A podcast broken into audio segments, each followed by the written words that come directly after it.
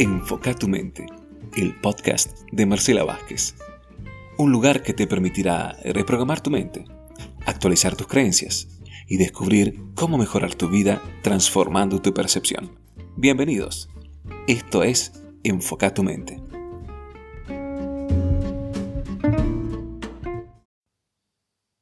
Episodio 4 de Enfoca tu mente. Y hoy te quiero contar que muchos me han dicho, es que elegir los pensamientos es algo muy difícil. Ajá, entonces, ¿qué hacemos? ¿Nos quedamos con los fáciles, aunque no nos sirvan? Porque son fáciles, nada más. Tengamos en cuenta que también esos pensamientos fueron elegidos por otros. Y esto no es ni malo ni bueno. Lo que hay que entender es que fueron elegidos con el nivel de conciencia que se tenía en ese momento.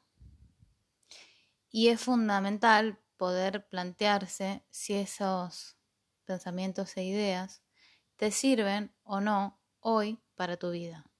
Y si no te sirven, sencillamente modificarlos. Lo difícil no existe. Lo que hay es una distancia entre lo que hoy tenés y lo que querés tener. Pero a nivel de pensamiento, solo depende de uno poder modificar y transformar esto. No digo que sea fácil, pero cambiar un pensamiento es como cambiar una idea y nace de una elección.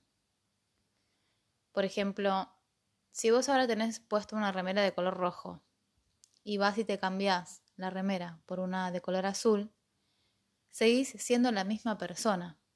No cambiaste, solamente te cambiaste la ropa, la remera.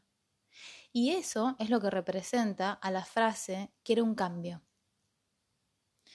Y yo soy muy insistente con decir adecuadamente lo que se quiere. Y cuando se dice quiero un cambio, no se está diciendo nada específico. Por lo tanto, probablemente se concrete un cambio por otro que es casi igual. El ejemplo que más recuerdo de lo que más he observado eh, es el de las personas cuando quieren cambiar un trabajo y dicen quiero, quiero un cambio laboral. Y suelen cambiar un, por un trabajo por otro que es muy parecido. O por ejemplo que cambiaron de sucursal y hacen las mismas tareas y después se quejan porque dicen, pero esto es más de lo mismo. Y tiene que ver con lo que la persona dice, qué es lo que quiere. Esa es la primer orden que recibe el cerebro. Entonces, yo entiendo qué es lo que realmente se quería. Pero no depende de, de, la interpretación, sino de lo que se dice. Insisto, hay que expresar adecuadamente lo que se quiere. Es como cuando pedís una orden al delivery. ¿Querés comer pizza? Llamás y le pedís una pizza de napolitana.